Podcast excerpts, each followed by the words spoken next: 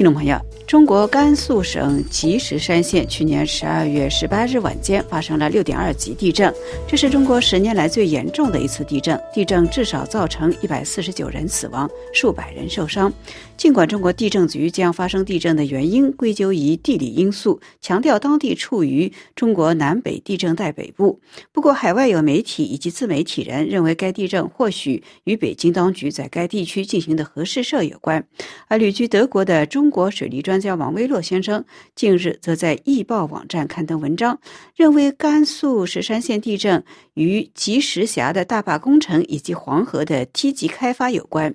法广就此电话采访。了王维洛先生，请他谈谈他做出上述判断的依据是什么。既然水坝与水库会引发地震，那么世界其他地区的大坝是否也引发过类似的地震？王维洛先生在访谈中就上述问题回答说：“我们首先讲那水库诱发地震，做出这个科学的解释，这还是刚刚在起步的阶段。”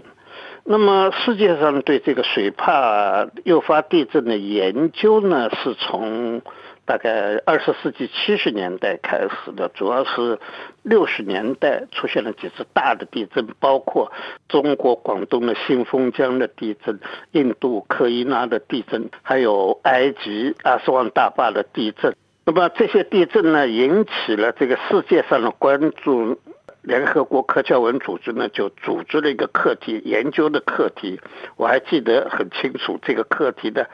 那这个领军的这个人物是一个德国的科学家。研究了没多长时间，他们就不做了。为什么？他们把这个建水库大坝的这个概念啊，这个理念作为发展的一个模式，他们放弃了。他们认为这是一个就是失败的模式。最后付出的代价要比他当时所认为的，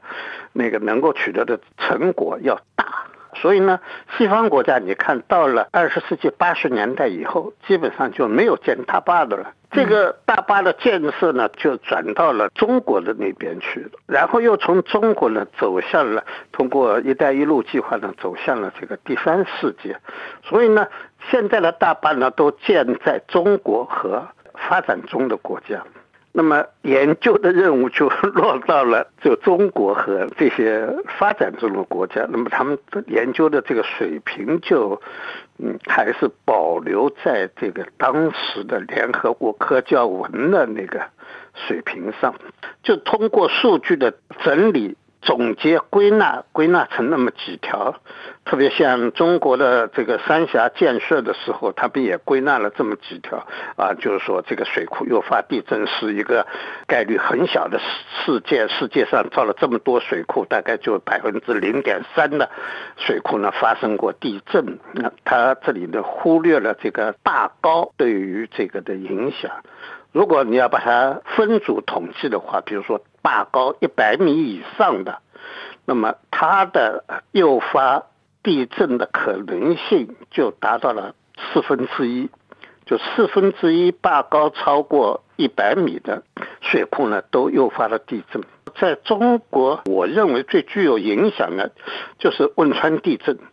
是不是紫坪铺水库诱发了二零零八年的汶川地震？当时争论了很多，多两边都提供了很多的这个数据，也提供了很多的文章。就是在最新的一次中国地震中心的几位这个研究人员他们的统计当中，就把二零零八年的汶川的地震就把它归纳成为了这个水库诱发地震。是，你是说中国的地震研究专家把它归纳成？中国地震中心的研究人员发表了一篇文章，就是关于呃水库诱发地震的这个案例分析，他就把这个汶川地震就纳入了水库诱发地震当中，而按照中国的。两位就是工程院院士，也是主持三峡工程的质量检查的两位这个院士，他们认为这是绝对不可能的。但是现在的认识就是说，紫坪铺水库就诱发了这个汶川地震。这个是什么时候的事情啊？这个是一个很大的一个消息。在那，如果你找到我那篇文章里头的那个叫，在你的那个里面那个里面里面有有这个。就是叫马文涛吧？啊，他是他二零一三年发表的。哦，二零二零一三年就已经发表了，也就是说，这个马文涛他认为这个汶川大地震是由水库呃所引发的。他他是这么说的啊，嗯他说他说的他说我们这篇研究文章里面收集了全球水库诱发地震的案例一百五十个，其中就震级超过啊就大于六级的地震呢五例，包括了二零零八年中国汶川地震。啊，震级八级的紫坪铺水库地震，二零零啊一九六二年的中国广东省的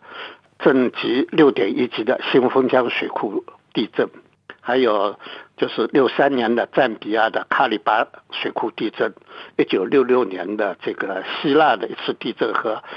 一九六七年的印度的科伊纳的地震，那是六点五级。嗯，整个认识过程，它是一个从认为水库不可能诱发地震到水库不可能诱发五级地震，嗯，然后发生了五级地震以后就把它改了，改了说不可能超过六级地震。等到一九六一年的中国广东新丰江的地震发生了六点一级的地震以后，他们又把它不能超过六级的又给它修改了，当时修改到六点一级，到了六七年的时候。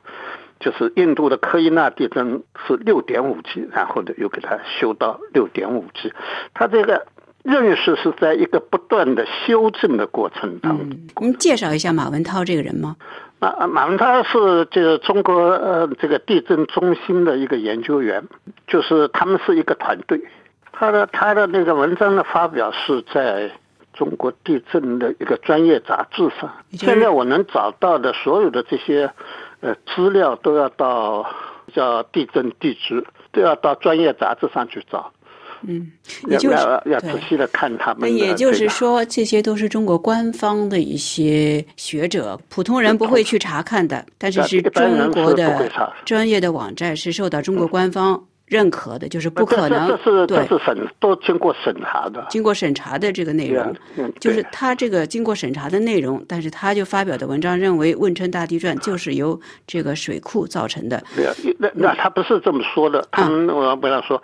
他让我给他讲清楚点，这汶川大地震的。第一震是水库诱发的地震，然后这那个水库诱发地震，然后引起了就是龙门山前面的那个这个大断裂的这个移动，它是这么解释的啊，呃是，所以呢，它是诱发诱发后面的一次强震。因为看这一次甘肃的地震呢，中国地震局也是说，地震的原因就是因为这个地方就处于呃地震层嘛。但是你要仔细看美国呃地质局的那个他的报告里面，他就说他们两个人的位位置的描述是不一致的。不一致在什么地方？他中国的那个描述是说他在那个青藏高原的边缘地区，美国的那个那描述呢？他说他是在板块板块内，不在边边缘上。比如说像那个汶川地震啊，那龙门山的那个断裂是在边缘上，他美国的那个地质局的那个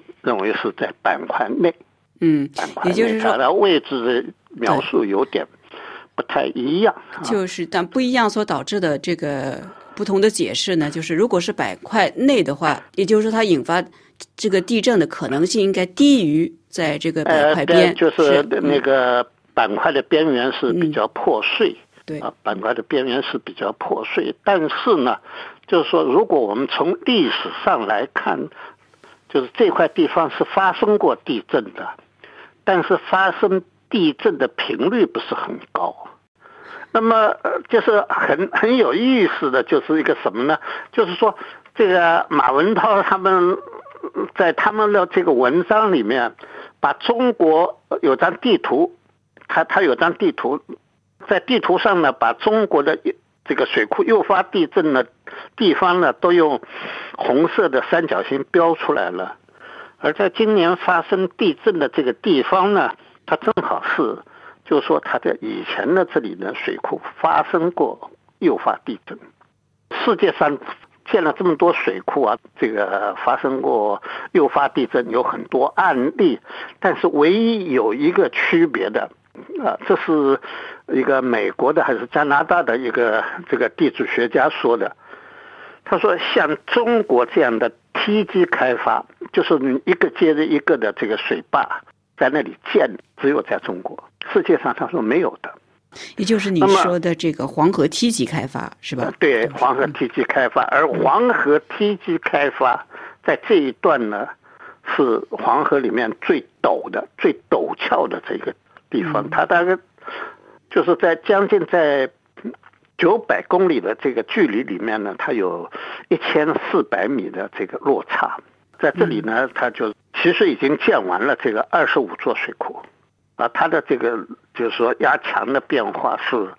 就很大的，而且它建造的密度很大。总结一下您刚才说的话，您您之所以认为地震是由水库呃修建所造成的呢，一个是因为这种现象其实在世界上已经是存在的，就是已经有数据证明这个两者之间是有关联的。您刚才说到水库引发地震这个一些特征，你能不能简单的说这个几个？第一就是说大高高于一百米，那个库区有断裂活动。库区周围它是新生代的断裂盆地，近代有升降活动明显。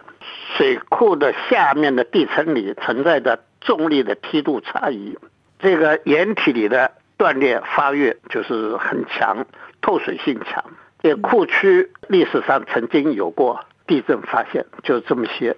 我是总结了六七个人，他们每个人的解释不一样。然后你要把这些共同点拿过来的话，你就可以发现这个里面的基本上符合了所有的这些特征。嗯，那么根据您这样的研究啊，我们现在还是在说是这种可能性啊。它到底如果用用数字来衡量的话，是百分之七十、百分之八十还是百分之九十呢？您觉得？那那个那个范晓是这么来解释的。嗯，他说根据统计，一个。就是高于一百米的大坝，它的诱发的这个地震的可能性，我们刚才说了是四分之一，就是百分之二十五左右。然后他说，如果按照中国现在在中国西部、中国西北部这样的这种梯级开发的话，那么它诱发地震的可能性就是百分之一百。最后，王维洛先生还向法广披露说，中国科学家在。几年以前，正好完成了一个国家科研基金的一个重大的科研项目。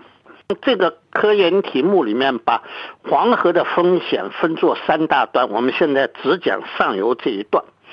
它就是上游的泥石流的这个风险很大，可能会毁掉整个地区。而且他们还特别指出了，在我们刚才所说的。这一段地区的这个水库积极开发，他认为上游是泥石流的风险，中游是泥石流和洪水的风险，下游是洪水的风险。中国的这些科学家，他们明确的意识到这种危险，但是很少看到有学者出来阻碍。当有一个水库场合是要说，让水库计划公布的时候，没有人出来说要呃，他他也不说不对，对着你说。他就说我我我对着空气说，嗯，我我我我就做我的所谓的科研，我只是把我的报告交上去，我就对得起我的良心了。这是现在中国最好的科学家。